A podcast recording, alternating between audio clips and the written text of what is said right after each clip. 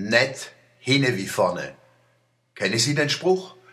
Der ist nicht hinne wie vorne. Das heißt, vorne hält er die Gosch und hinne riskiert er ein schamlos große Lieb. Oder vorne schwätzt er anders, wie er hinne denkt. In der Kurpals gibt's das nicht. Mir schwätze, wie uns der Schnabel gewachsen ist.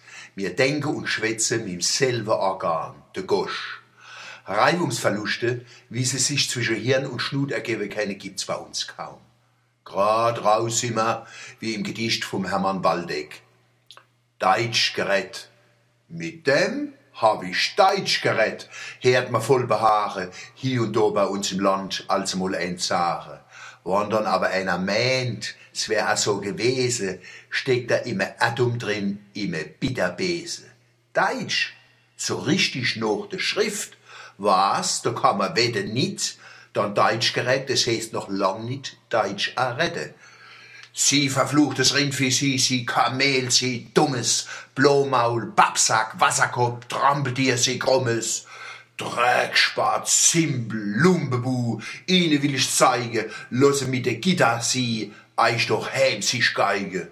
Und du mit deine schöne Bä und de schäle Haare auf dei große Leverschnut kriegst jetzt eine geschlare. Oder kriegst dein Zinge gleich in dein Gesicht verschoben.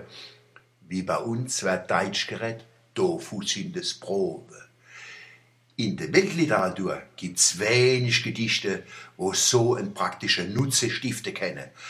Stellen Sie sich vor, Sie fahren Auto und ein Mitbewerber um den ersten Platz an der nächsten Ampel ärgert Sie. Dann lassen Sie mal Ihre normale Reaktion, den Vogel zeigen, den steilen Mittelfinger oder das A löschen und fahren den Mann ganz ruhig nach. Wo er hält, steigen Sie aus, glaube an seine Scheibe und tragen ihm auszugsweis Deutschgerät vor. Sie verfluchtes Rindvieh, sie, sie Kamel, sie dummes, Blomaul, Babsack, Wasserkopf, Trampeltier, sie krummes. Das Schönste ist, der darf ihnen gar nichts machen. Sie stehen nämlich unter dem Schutz der Freiheit der Kunst. Grundgesetz Artikel 5 Absatz 3 wenn er in seiner Aufregung und juristische Unkenntnis trotzdem aussteigt und schlagt ihn ein paar auf die Gosch, dann beschämen sie ihn durch demokratische Gelassenheit und erkläre ihm, dass sie das Recht haben, ihm Gedichte vorzutragen. Oder noch besser, sie haben das Gedicht zweimal dabei und lesen es mit ihrem Kontrahent im Wechsel.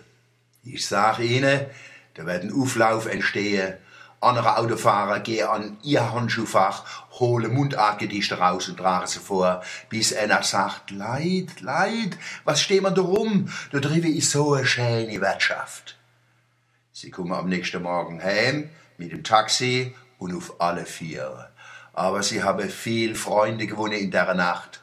So ein Segen kann von mancher Mundartpoesie ausgehen.